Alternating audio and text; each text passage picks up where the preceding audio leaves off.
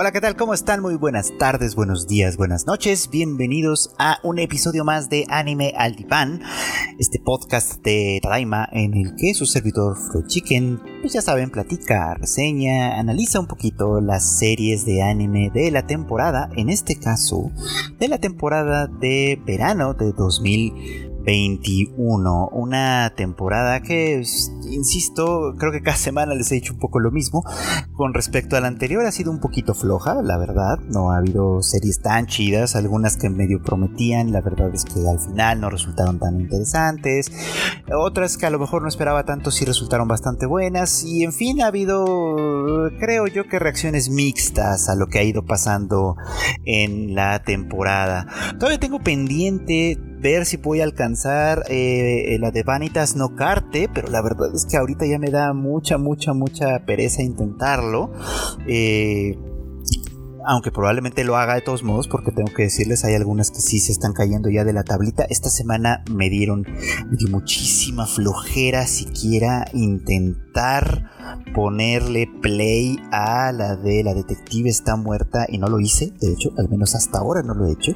Eh, digo, en parte tiene que ver que el fin de semana anterior se estrenó la película de Evangelion 3.0 más 1.01, Thrice Upon a Time, y que eso ameritó, como ustedes saben, pues un, un maratón, cosa que no hago frecuentemente, pero un maratón con las cuatro películas que me aventé eh, el fin de semana pasado, de las cuales hay muchísimo que decir, pero que creo que no serán tanto objeto de este podcast, sino más bien de otro tipo de, espacios, pues, ¿no? Estoy preparando por allí un videíto para, para, para platicarlo, en fin, ya, ya, ya llegará ese, ese punto, pues, ¿no?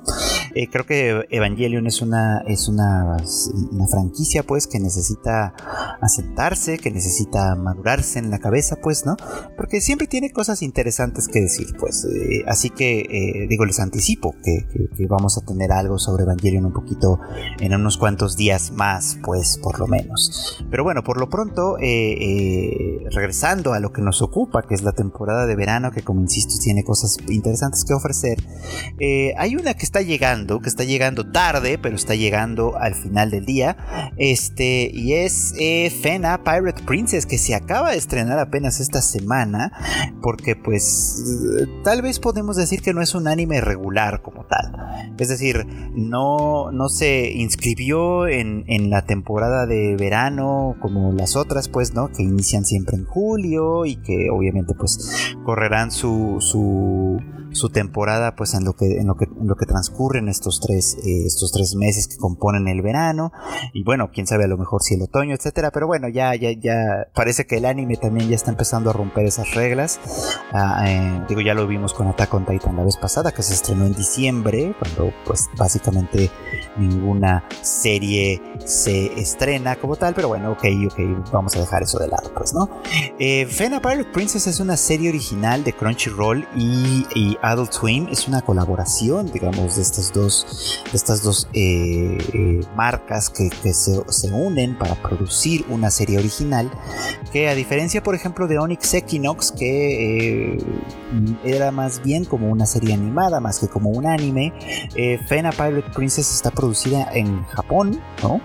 Por el estudio Production IG y pues creo yo que en términos generales respeta mucho, mucho más esta tradición de, esta tradición narrativa y de animación que es el anime, pues, anime, pues no quiero decir por esto que Onyx Equinox sea mala, sino que simplemente es un, ejercicio diferente, pues, ¿no?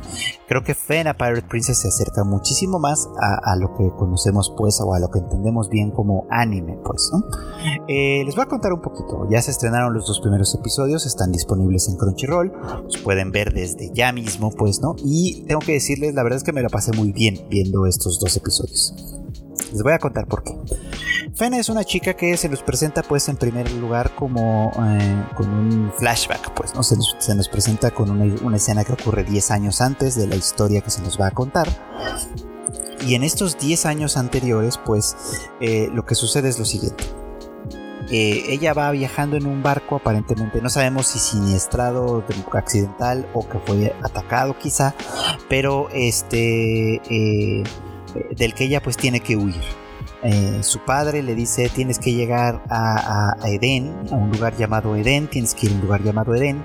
Y un chico, un, jovencito llamado Yukimaru le, promete que la va a encontrar, que va a salvarla, que va a reencontrarse con ella en algún punto a mí al principio no me quedaba muy claro. Yo decía, bueno, pues ¿por qué no se va el niño con ella también? Pues, ¿no? O sea, ¿qué, qué, razón le impide irse, irse con ella? Pues ella va sola en una, en una lancha, pues, ¿no? Abandonada. En fin, no, no, no es muy clara la razón por la que esto sucede en primer lugar.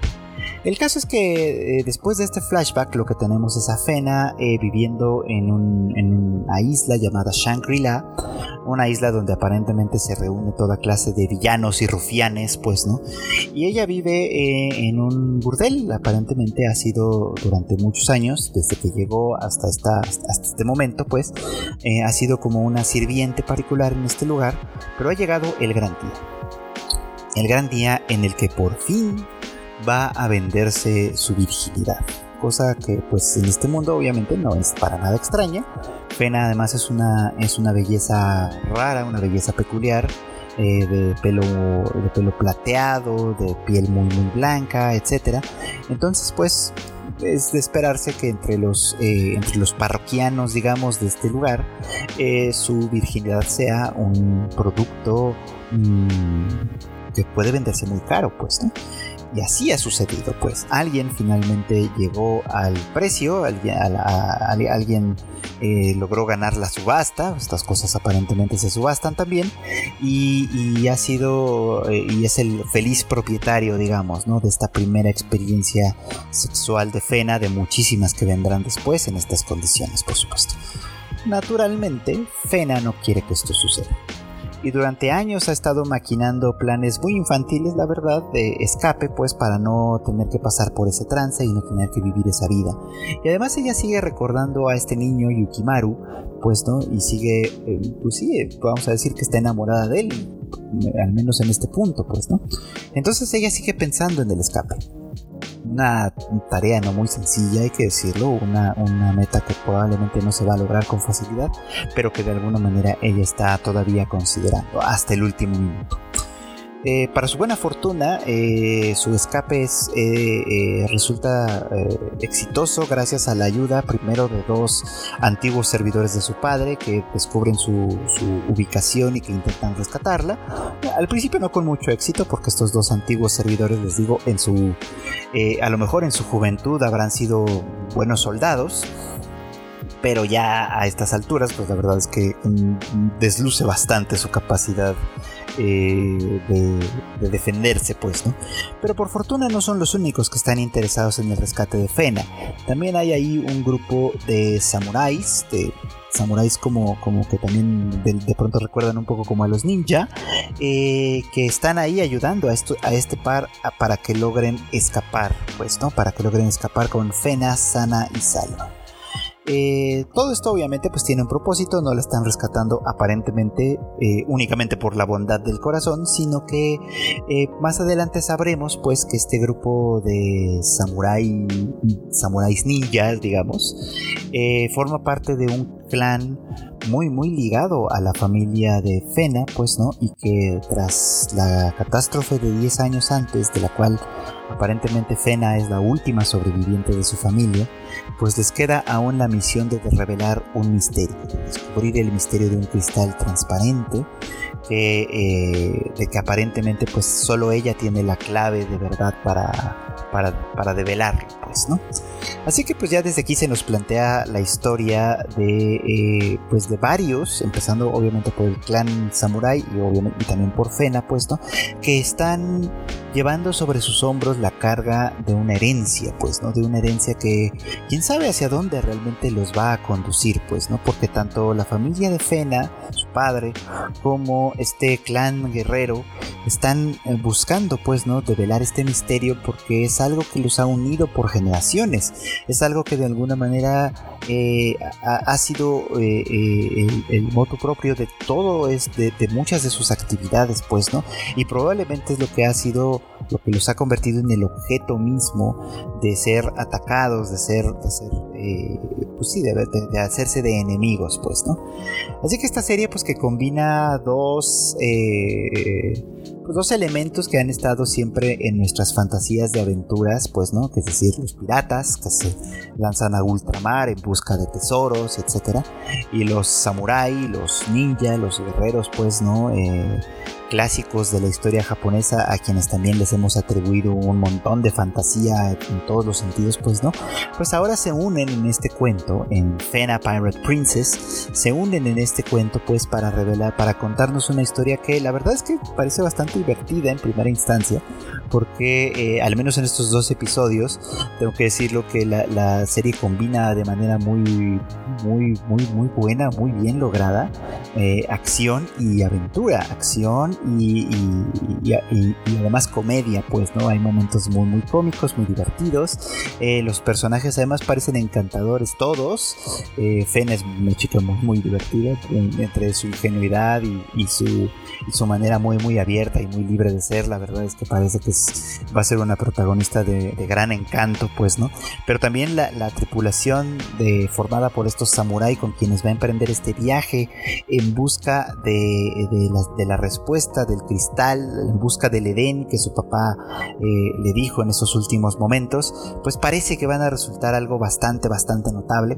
Y pues desde ya creo que eh, puedo recomendarles por lo menos que le den una oportunidad a estos dos primeros episodios que ya están disponibles para que vean ustedes cuál puede ser, bueno, para que vean ustedes más bien eh, una serie que promete ser muy, muy divertida y promete aliviar un poquito la ausencia de series de, series chidas, pues que yo encuentro al menos esta temporada. Pero bueno, siguiendo, por ejemplo, siguiendo con más, más series para qué platicar. La verdad es que esta, esta temporada mm, ha resultado muy, muy buena. La de Miss Kobayashi's Dragon Maid es la segunda temporada de esta serie, cuya original, recordarán ustedes que es, fue dirigida por Yasuhiro Takemoto, quien lamentablemente falleció durante, bueno, eh, como resultado del ataque a Kyoto Animation hace ya, eh, pues hace ya un par de años, pues y que bueno, pues eh, su ausencia eh, y, todos los estragos que causaron, bueno, pues hicieron que la temporada de Miss Kobayashi's Dragon Maid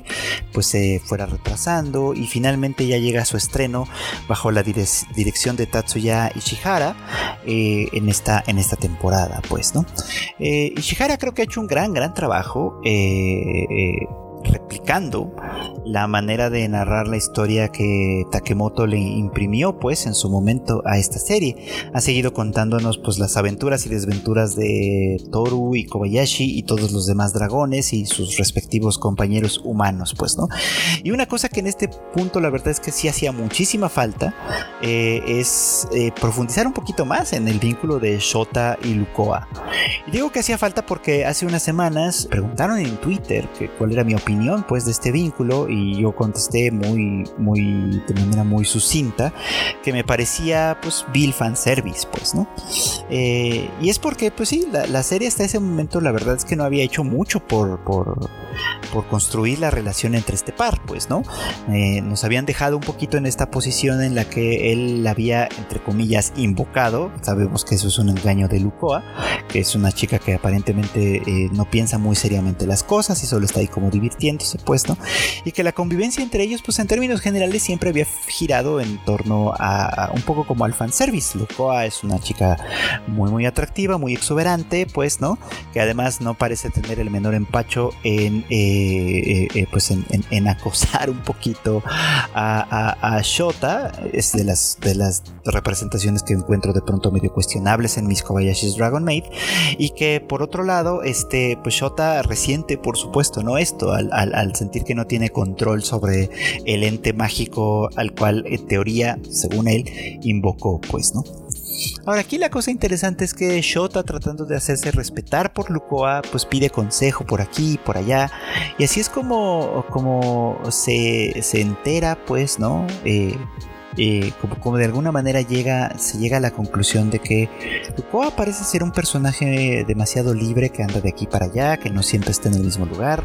De hecho, constantemente cuando le preguntan a Shota por ella, a menudo ella no se encuentra, a menudo ella está de viaje, se fue a algún otro lugar, qué sé yo, a menudo no está con él, pues no, y cuando está con él solo lo está en teoría molestándolo, pues no.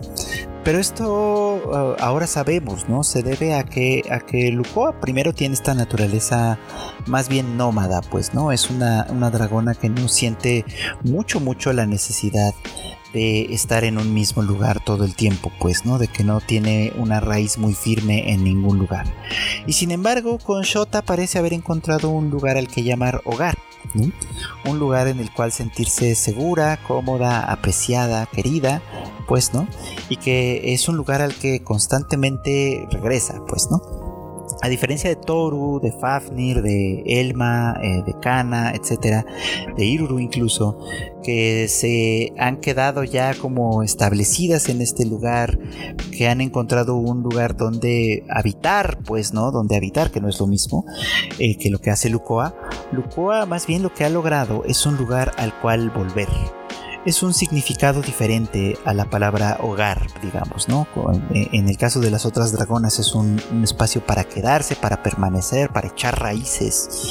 Para Lukoa es un lugar al cual volver. Y eso también es bonito.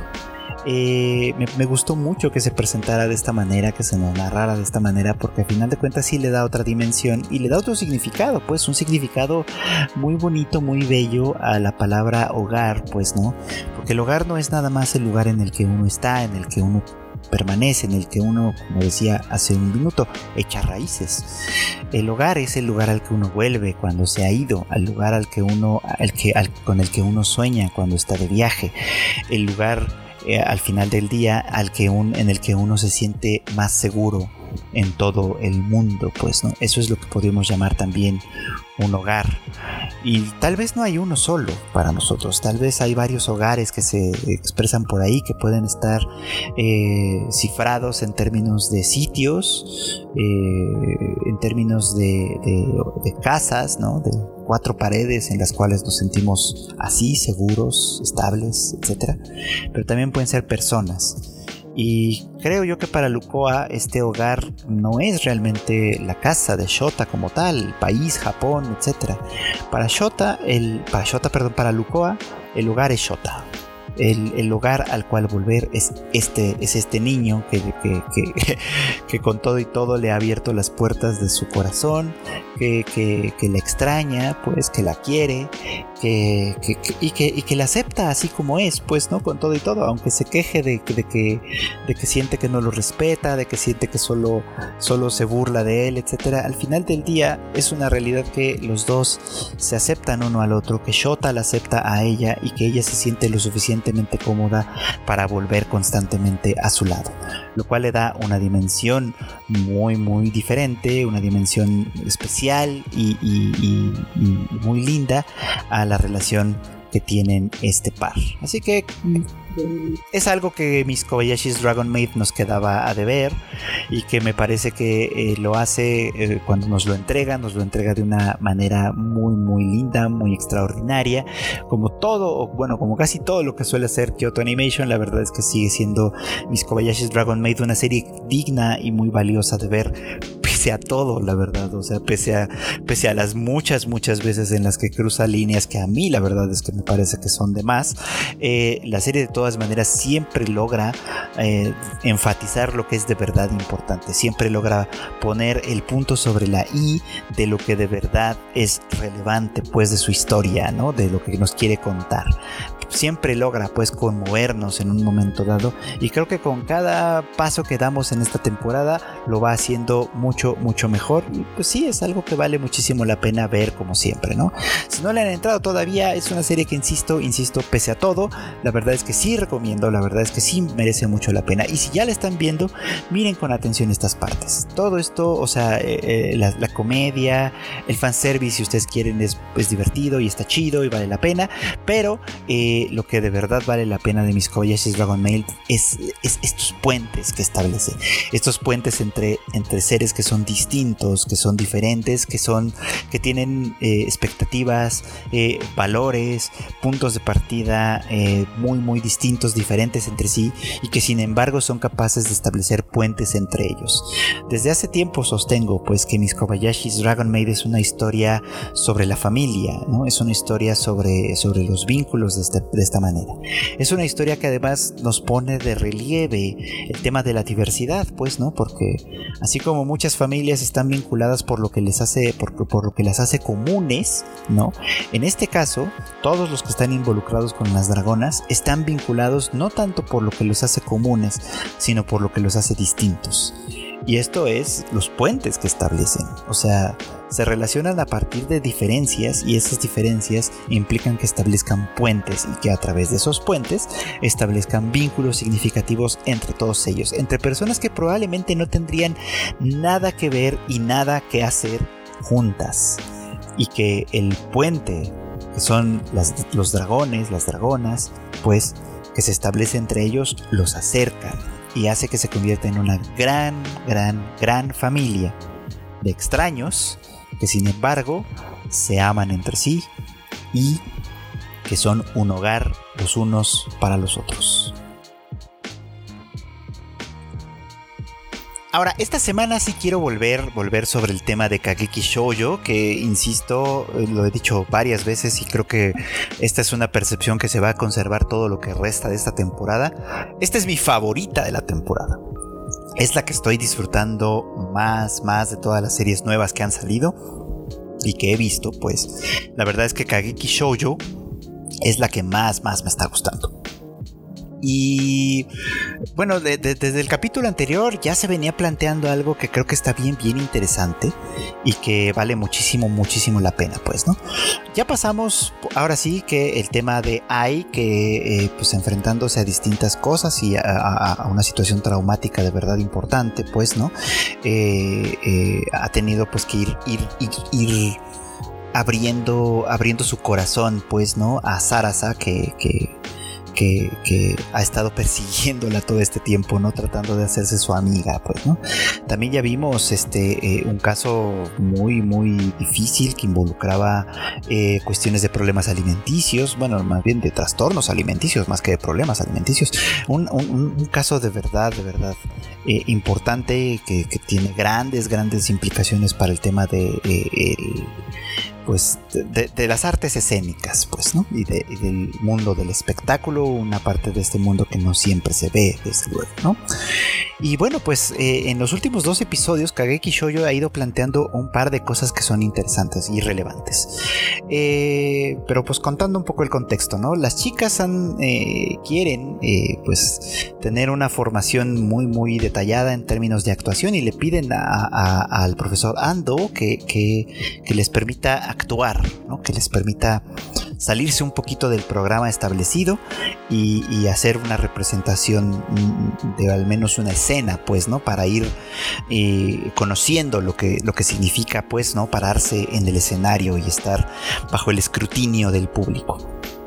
Y aquí ya se nos plantearon, para empezar, dos cosas. Una que quedó un poco como, como en el aire desde el capítulo anterior, pero que creo que va a ser importante por ahí, es la cuestión de las gemelas. Eh, las dos separadas en distintos equipos, cada una teniendo que representar eh, un papel diferente. Una de ellas va a representar a, Julieta, porque van a representar una escena de Romeo y Julieta, y la otra le toca el representar a, una anciana, pues, ¿no? El problema es que eh, creo que ahí está un poquito como implicado una cuestión que se encuentra frecuentemente en en personas que son gemelas, en pares de gemelas, gemelas y gemelos, pues, ¿no? Este, es que eh, a veces la identidad, el tema de la identidad individual, no es necesariamente tan definido como en una persona que sea pues, un hijo monocigótico, por así decirlo, pues, ¿no? A menudo eh, la gente interpreta a los gemelos y a las gemelas como una misma persona, aunque no parezca, pues, ¿no? Eh, y esto, aunque en muchas ocasiones es llevado de una manera muy muy, buena. O sea, los gemelos y las gemelas pueden establecer vínculos este, muy sólidos y muy, muy, muy funcionales, pues, ¿no? que en términos generales resultan positivos. También suceden casos en los que, este, eh, en los que esto da lugar al nacimiento de conflictos muy, muy profundos, pues, ¿no? Y de intentos de diferenciación que, que, son muy, muy destacables, pues, ¿no? Aquí pasaría, puede ser que pase algo muy, muy interesante con este par, una vez que se ve que que al dividirse, al, separarse, al tener que, actuar de una manera, eh, de manera independiente, pues, ¿no? Quizá la diferenciación entre ellas vaya a resultar en un conflicto mayor un poquito más adelante. Eso quedó implicado, de hecho, en uno de los capítulos anteriores, pero en el, pero, pero al final el acento ha estado más bien en lo que pasó con Sarasa, que ha sido, bueno, que es nuestra protagonista, pues, ¿no? Una chica que constantemente se nos dice que no tiene el talento ni el trabajo ni está realmente tan pulida como todas las otras y que sin embargo aspira muy abiertamente a convertirse en el top. Resulta que es interesante porque ella, que, no conocía a Romeo y Julieta, que, no conocía esto, pues, ¿no? Pero que también desde antes ya se nos había dado, ya se nos había mostrado, pues, que uno de sus talentos es la imitación. Eh, pues no sabe al principio cómo actuar como el personaje que le corresponde, no, sabe mm, en, primer lugar cómo hacer, pues, no cómo representar este papel. Y entonces, a manera de referencia, le prestan una, película, una, versión, mm, pues sí, cinematográfica, pues, de la de, de esta actuación de Romeo y Julieta, pues, ¿no? Que ella ve para tratar de indagar, de entender cómo es que tiene que ser su personaje, pues, ¿no? Y en el momento de actuarlo, lo muestra y sorprende a todos, pues, ¿no? Porque es algo que completamente nadie esperaba. Sin embargo, y dejándonos un poco como el cliffhanger, eh, el profesor Ando, le, al, momento de dar su retroalimentación y de hablarles a las chicas de cómo, ay, pues es la Julieta más este, insípida que habríamos visto, y etcétera, etcétera, le dice a, a Sarasa, que era la que había destacado, evidentemente, ¿no? En, en la representación, le dice, este, si sigues así, nunca vas a ser, nunca vas a llegar a ser un top, ¿no? Nunca vas a lograr ser la mejor. Entonces todos se sorprenden, obviamente, ¿no? Eh, y se queda un poquito como en shock. Y, el profesor Ando explica después, ¿no? Que, su actuación era, fue una gran sorpresa, por supuesto, ¿no? Nadie esperaba ver una actuación eh, de Sarasa eh, en esos, que fuera tan buena, pues, ¿no? pero no fue tu actuación. Es una copia de la actuación realizada por este actor, ¿no? Tal manera que, eh, esto no sirve, pues, ¿no? O sea, porque cuando uno quiere ir a ver una obra de teatro, cuando uno quiere ir a ver una interpretación, una actuación de verdad, lo que uno quiere ver es la actuación, la interpretación del actor. No una cosa plana, cuadrada, etcétera, replicada, copiada de otro lugar. Uno quiere ver qué es la personalidad que le imprimes a un personaje ya conocido de sobra, ¿no? Uno quiere saber qué es lo que tú puedes aportar, ¿no? ¿Cuál es tu, perspectiva, tu punto de vista? ¿Cuál es el arte que tú puedes darle, pues, ¿no? a, esta, a esta representación? Y esto pues sí nos lleva un poquito como a conocer más a Sarasa, pues, ¿no? Porque ya el siguiente episodio en el que, en el que pues son las vacaciones de, verano y Sarasa puede regresar a su casa, invita a Ai para que vaya con ella, conocer a su familia, etc. Pues aquí vemos un poquito de la historia pasada de Sarasa, pues, ¿no? Que primero intentó convertirse, bueno, intentó participar en el kabuki, ¿no? Un arte eh, que eh, pues tradicionalmente desde hace varios siglos ha sido representado únicamente por hombres, ¿no? Los hombres representando papeles tanto de hombres como de mujeres, pues, ¿no? A diferencia de lo que pasa en Koka, que son las mujeres representando todos los papeles, incluso los de hombres, pues, ¿no? En el kabuki pasa, pasa lo contrario, pues, ¿no? Eh, y en el kabuki, al menos hasta donde Sarasa se había quedado, eh, la virtud principal estaba precisamente en la conservación, en la preservación de las grandes actuaciones. Es decir, en que un actor pudiera imitar tan perfectamente el trabajo de su anterior, ¿no? el trabajo de su de, a quien de quien está heredando el arte, pues, ¿no? Que esa actuación genial, fantástica, establecida de antemano no se perdiera por completo. Esto de hecho nos habla mucho de, de, de, de algunas características que ha tenido el arte, no solo japonés, el arte en general, pero conozco un poquito mejor el tema en Japón, pero que tiene el arte en Japón, las artes en términos generales en Japón, que sí tienden mucho a, a privilegiar la tradición, por ejemplo, ¿no? Sí tienden mucho a, considerar artística la conservación, pues, ¿no? Por ejemplo, ustedes a lo mejor lo habrán visto por ahí, hay, un arte de restauración que se hace con oro, pues, ¿no? Cuya finalidad es preservar eh, piezas cerámicas de la antigüedad, pues, que se rompen, ¿no? Y que al romperse, astillarse, etcétera, por el uso, y que, se pegan, pues, ¿no? Con una, sustancia de una aleación de oro, pues digamos, no sé si aleación sea el término correcto, pero bueno, el punto es que eh, eh, el, propósito de esto es preservar estas piezas que tienen siglos de historia, de tradición, que han pasado por decenas, centenas de manos, de bocas, etcétera, pues, ¿no? Preservarlas para la posteridad. Y algo semejante pasa con algunas de las artes en Japón, pues, ¿no? Que, que, cuyos estudiantes primero entrenan para preservar, pues, ¿no? Para preservar la, la, tradición, para conservar ciertos tipos de caligrafía, ciertas técnicas de, forjas, de, forja de espadas, eh, ciertas técnicas de pintura, de, de, arte textil, etcétera, etcétera. Ustedes seguramente, si ustedes le buscan, también encontrarán muchos ejemplos en los que se celebra artistas como, como tesoros vivientes, por ejemplo, porque han conseguido preservar cierta, cierto tipo de arte y de artesanía, pues, ¿no? Eh, en el kabuki pasa esto y eso es lo que Sarasa había aprendido por en su breve paso por, por, ese, por ese arte, pues, ¿no? En el momento en el que también obviamente se le dice, pues tú no te puedes convertir eh, en una actriz de kabuki, pues, ¿no?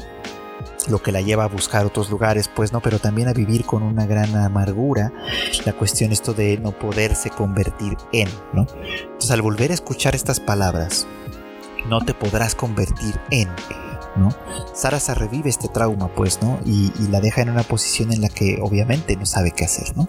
Porque lo que ella ha aprendido es a eso, a preservar las actuaciones, a preservar la tradición, a preservar, a imitar perfectamente como ya lo vimos de hecho con, con, el, fan de Ai, pues, ¿no? Que le enseñó las artes de ser, de ser un Wota. este, bueno, pues ahora eh, eh, pasa lo mismo, pues, ¿no? Con esta representación de Romeo y Julieta, con esta representación del personaje de Tibaldo. Eh, pero al que ella tiene que darle una identidad propia, pues, ¿no? Y eso implicará para ella profundizar en sí misma, profundizar en su propia, en su propia persona, pues, ¿no? Lo que es, a final de cuentas un método de actuación que es obviamente de, sobra conocido, pues, pero que no siempre se logra, desde luego, ¿no? Si ustedes están acostumbrados, por ejemplo, a ver las actuaciones de, pues, de personas de Hollywood, etcétera, a lo mejor recordarán que muchos de esos actores son, un tanto acartonados, ¿no? Son un poco como siempre lo mismo, siempre sin demasiados cambios, etc. Y también hay algunos que sobresalen, ¿no? Que destacan por, por, por, por imprimirle a sus personajes identidades completamente diferentes, ¿no? Por ser extraordinarios, etc. O sea, no todos son grandes actores algunos serán buenos actores o lograrán eh, cosas muy, muy, muy chidas con ello, pues, ¿no? Pero un actor de verdad, un actor que de verdad logra eh, transmitir, logra transformarse, pues, en otra persona y al mismo tiempo imprimir parte de sí mismo en ella, es lo que podríamos considerar como un gran actor. Y creo que, pues, es obviamente la exigencia que hay aquí. Sarasa, si quiere convertirse de verdad en una gran, gran representante de las artes escénicas, tiene que llegar mucho, mucho más lejos. Bueno, pues para terminar un poquito estos, eh, pues estos breves comentarios sobre las series de la temporada, me gustaría platicar nuevamente sobre Nana, que aunque no es de esta temporada, ya lo hemos dicho antes, es de en realidad desde hace varios años. Eh, yo la estoy viendo por primera vez eh, a través de High Dive, que es la, la, ahora sí que el servicio de anime que nos la está proveyendo en esta ocasión a un ritmo de dos episodios cada semana. Y se ha, pues, se ha, se ha puesto de verdad trágica, pues. De verdad trágica. Todos sabemos que, que, Hachi o Nana Komatsu es una niña, una chica enamoradiza, pues, ¿no? Que, ante todo busca su felicidad y la felicidad que busca, eh, eh, así como ella la concibe, es una felicidad que está vinculada a encontrar el amor, pues, ¿no?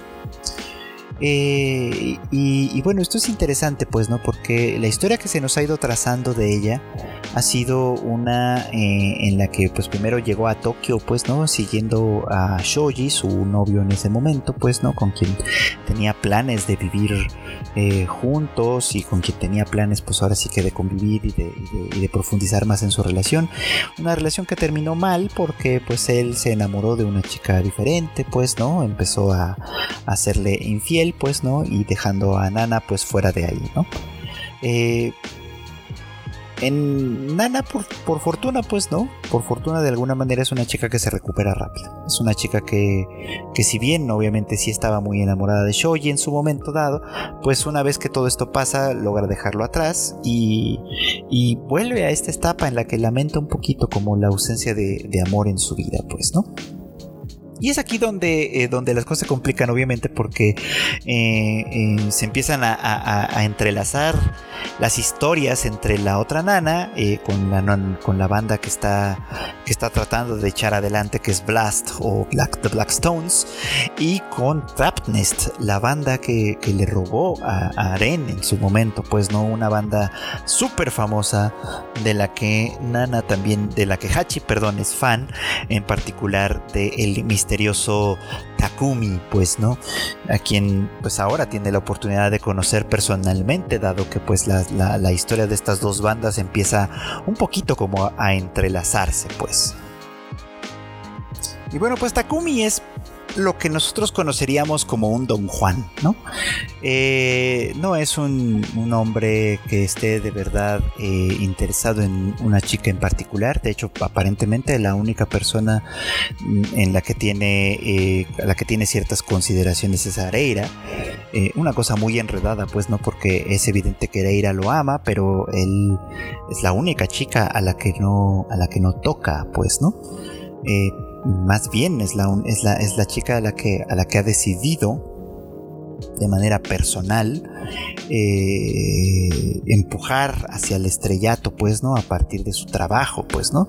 Takumi trabaja y es el motor de fondo de Trapnest, pues, ¿no? Que con la composición de las canciones de Eren, pero el, tema ya de arreglos y de desarrollo como tal de Takumi, le dan un impulso muchísimo, muchísimo mayor, pues, ¿no?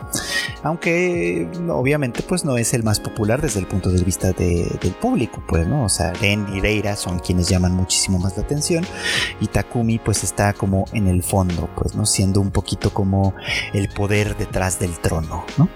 Sin embargo, alguien que sí había se había fijado en él, que, había de alguna manera que lo había notado, pues no, es, es Hachi y, ella pues se consideraba fan de él, por supuesto, ¿no? De tal manera que estaba muy muy emocionada eh, de poder conocerlo, de que él le diera su autógrafo y listo, pues, ¿no? Y recordaremos que ya lo habíamos platicado antes que hay un momento en el que pues eh, eh, él se cuela, digamos, en la vida de Hachi, precisamente en un momento en el que ella está pasándola muy muy mal, ¿no? En el que ha perdido el trabajo, se encuentra pues muy muy deprimida porque las cosas no le van muy bien y pues él eh, se mete en su vida, pues, ¿no? Este, dándole un, un nuevo giro a todo esto, pues, ¿no? Pero es, menester decir que Nana, eh, eh, desde el principio, eh, mm, fue un poquito como suspicaz de, de, la, de toda la situación con, con Takumi. ¿No?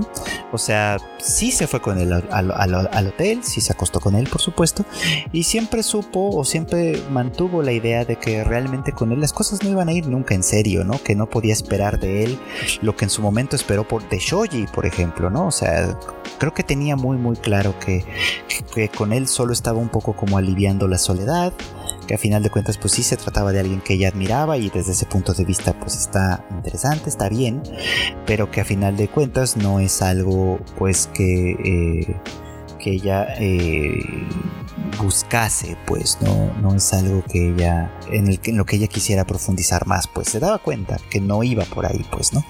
Y para mala suerte de todos, para mal timing, pues, ¿no? Nobu, que es un chico muchísimo más honesto y creo que yo, y creo yo, muchísimo más afín a, Nana, a Hachi, pues, al menos en este punto, eh, pues empezaba a desarrollar sentimientos por ella, pues, ¿no? Se estaba acostumbrando a verla en su, en su pequeño estudio de ensayos con, con Blast, pues esto se había acostumbrado, pues, ¿no? A, estar cerca de ella, a platicar con ella, etc. Y desde luego comenzaba a enamorarse de ella sin saber, pues, ¿no? Que ella estaba teniendo en primera instancia una historia, eh, si bien no muy importante, al menos en este punto con Takumi, pues, ¿no? Y obviamente, pues esto le pegaría en su, en, su amor propio, pues, ¿no? Porque Takumi es una competencia en muchos, muchos, muchos sentidos, ¿no? Es una competencia obviamente romántica, pero también es una competencia profesional, ¿no? Takumi es alguien a quien hay que aspirar en, este, en ese terreno. Pero las cosas pues ya se han complicado mucho, ¿no? Nana Hachi se dio cuenta pues, ¿no? De que, de que las cosas con Takumi realmente no van para ninguna parte.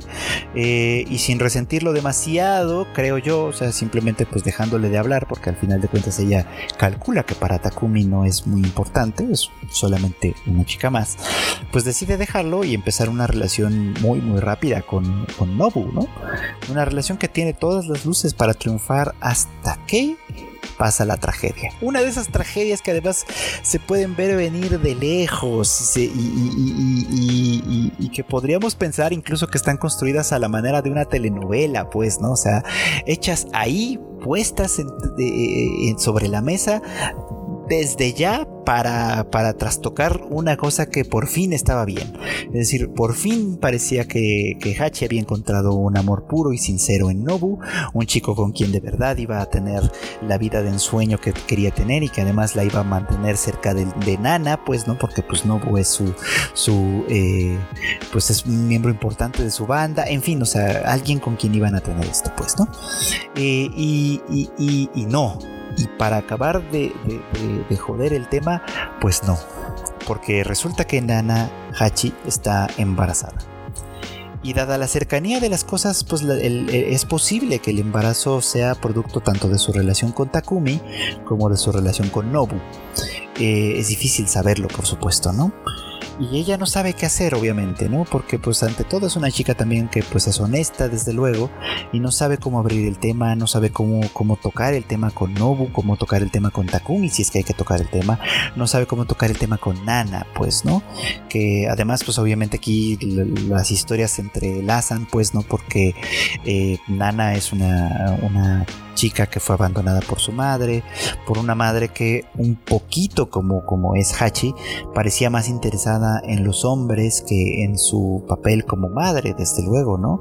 En fin, o sea, relaciones que de pronto se complejizan mucho por las cosas que representan las personas, pues, ¿no? A la luz de la historia de cada uno de los personajes, por otro lado, o sea, eh, no sé si me estoy explicando bien aquí, pero, pero esto me parece que es relevante, pues, ¿no? O sea, para, para Nana, para, eh, para Nana Osaki, pues, ¿no? una mujer que le presta más atención a los hombres que a otras cosas, pues obviamente la va a conectar con su propia madre, que la abandonó para irse con, un hombre, pues, ¿no? Eh, y que la dejó al cuidado de una abuela que fue muy dura y muy estricta con ella, pues, ¿no? Eso le puede reflejar, obviamente, lo que es la conducta de Hachik, ¿no? Que para quien sus vínculos con los hombres son muy importantes. Hachi, por otro lado, que viene de una familia, pues, más bien normal, más bien estable, pues, ¿no? Donde ella es la hija de en medio, ¿no? Donde vive un poco como en la medianía. Siempre quiso vivir también, a final de cuentas, una historia en la que ella fuera la protagonista, ¿no? En la que ella no estuviera en medio, en la que ella no estuviera eh, en, en tras bambalinas incluso, ¿no? Hachi siempre quiso ser la principal protagonista de su historia y por eso es que es tan enamoradiza, tan romántica, por eso es que de alguna manera jala eh, eh, pues para lo que sea que le dé algún tipo de emoción, etcétera. Y ahora esto ha derivado en un problema, pues en un problema mayúsculo, pues, ¿no? Pero para acabar de joder todas estas cosas, el primero en enterarse del embarazo no es otro que Takumi. Takumi que, aparentemente no está acostumbrado a que las chicas lo ignoren, sino que más bien es, él quien tiende a ignorarlas y a dejarlas por ahí, pues parece herido en su, en su amor propio de, darse cuenta que Hachi ya no está interesada en él, que ya no le responde las llamadas, que básicamente pues eh, lo ha relegado a su pasado, pues, ¿no? Y entonces va a buscarla. Y en este proceso es en el que él se da cuenta que Hachi está embarazada y que toma una acción que me parece esto un tanto extraña, pero que podría entenderse desde el punto de vista de que Takumi es una persona sumamente ególatra. Primero que nada, eh, es él quien, quien, quien le informa a Nobu usando el teléfono de Hachi. Es él quien le informa a Nobu que Hachi está embarazada, pues, ¿no? Y además toma una decisión rapidísima al decirle, pues, ¿no? Que independientemente de quién sea el niño, si es de él o de, o de Nobu, eh, Takumi está dispuesto a hacerse cargo de él, a, hacer como, a, hacer el papel del padre, pues, ¿no? Preguntándole a Nobu, ¿tú qué, ¿tú qué vas a hacer? ¿Tú qué vas a decidir aquí? Lo cual es una manera sumamente y ni siquiera sé qué adjetivo usar. Es sumamente cruel, pues, ¿no? Es sumamente cruel porque todos sabemos, creo yo, eh, y creo que aquí no hay fe de ninguna manera, que Takumi no va a ser un padre de verdad. O sea, no va, no va, no va, no, va a hacerse cargo eh, en ese sentido, pues, ¿no? Probablemente lo hará en un sentido económico y, de alguna otra manera, quizá, de alguna otra manera que siempre, siempre y cuando le sirva a su, a su amor propio, su orgullo propio. A mí, a mí la lectura que me deja en esta, por lo menos en el último capítulo que, tuvimos oportunidad de ver, es que Takumi eh, básicamente se está moviendo en ese sentido, ¿no? Como que, ah, esta chica creyó que me había dejado, creyó que ella estaba por encima de mí. Este Nobu creyó, por supuesto, que me había robado algo importante a mí, pues, ¿no? Y ahora va a ver cómo no me puede robar absolutamente nada, cómo a final de cuentas yo puedo hacer algo que él no, y es quedarme con la chica y quedarme con el niño porque yo tengo poder económico que Nobu no tiene, pues, ¿no? Porque Nobu es un, un chamaco, pues, ¿no? Que apenas está eh, abriéndose paso en un mundo bien complicado y bien difícil, en el que además se ve que el, debut de Blast puede no ser básicamente eh, algo que esté ya, ya, ya firmado, bueno, firmado sí está, pero ya esté establecido como tal, no parece ser que sea algo, algo que vaya a suceder en la realidad, pues no, o sea, Takumi le lleva años luz de distancia en ese sentido a Nobu. Y la única alternativa que Nobu tendría si quisiera responder y corresponder de una manera diferente sería abandonar a Blast, regresar a su pueblo, pues no, con con, Hachi y con su hijo, pues, ¿no? Y hacerse cargo del negocio familiar, pues, ¿no? Que había sido el motivo del conflicto al principio para él, pues, ¿no? Del conflicto que él dejaba, ¿no? En ello pudiendo obviamente resentir por completo a Hachi e incluso a su hijo, pues, ¿no? Que le habrán robado su sueño. Así que aquí las cosas de verdad se ponen de una manera muy, muy, muy complicada para todos. Y, y Takumi y Nobu están tomando, bueno, Takumi tomando decisiones, Nobu sin saber aparentemente qué hacer.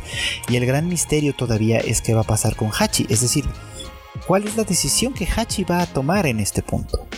¿Decidirá quedarse con el niño eh, sabiendo pues que no está preparada para ser madre, eh, pensando obviamente en, la historia de Nana, pues, ¿no? Y en cómo su propia madre la defraudó en su momento y cómo ella puede convertirse en esa persona para su propio hijo, decidirá quedárselo y si decidirá quedárselo, ¿qué hará?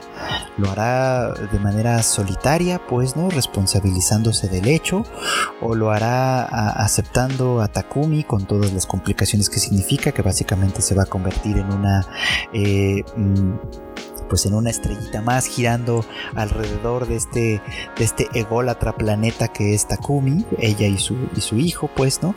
O, buscará más bien el refugio en Nobu, aun cuando significara esto robarle el sueño, pues, ¿no? De convertirse en una estrella con Blast, pues, ¿no? Y además de todo esto, como si esto no fuera lo suficientemente complicado, aquí ya se está cocinando un tema muy muy importante con la propia Nana, ¿no? Que, que, está develando sentimientos que hasta este momento no nos eran conocidos, pues, ¿no? Y que, y que también develan que es una persona que a lo mejor no es tan pura como parecía en primer lugar, cuyos sentimientos también son complejos, cuya, no voy a llamarle todavía egolatría, pero sí posesividad puede tener aquí un papel que jugar en este drama. Así que las cosas se han puesto de verdad peculiares aquí y es importante ver hacia dónde nos conducirá esta historia, pues, que de verdad se ha puesto estupenda.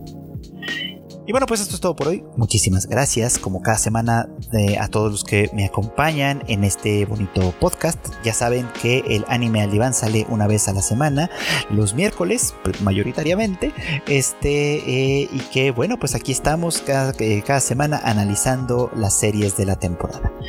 No olviden seguirme pues en mis redes sociales. Yo soy Free Chicken, principalmente en Twitter, pero también me encuentran así en Instagram y en TikTok, eh, donde pues de vez en cuando compartimos algunas cosas. Y por supuesto, no olviden seguir también los otros podcasts, el Rage Quit de Marmota IQ, el Shuffle de Kika y bueno, pues el Tadaima Live que hacemos todos los miércoles en punto de las 8.30 de la noche y de cuando en cuando algún especial también. Ya hicimos un especial sobre el final de Evangelion, pues, ¿no? De todas maneras vienen más contenido sobre Evangelion, viene por ahí un video que les decía estoy planeando por ahí y bueno, pues este, no sin antes recordarles pues que todas las noticias también están ahí en tadaima.com.mx, que le den también una vueltecita a nuestro canal de YouTube, donde además de los en vivo, tenemos algunos videos hablando de distintos temas y bueno, pues no me queda más que volver a agradecerles a todos ustedes su constante apoyo a todo lo que hacemos aquí para la comunidad, la bella, hermosa comunidad de Tadaima. Nos escuchamos muy pronto en un siguiente episodio de Anime al Diván.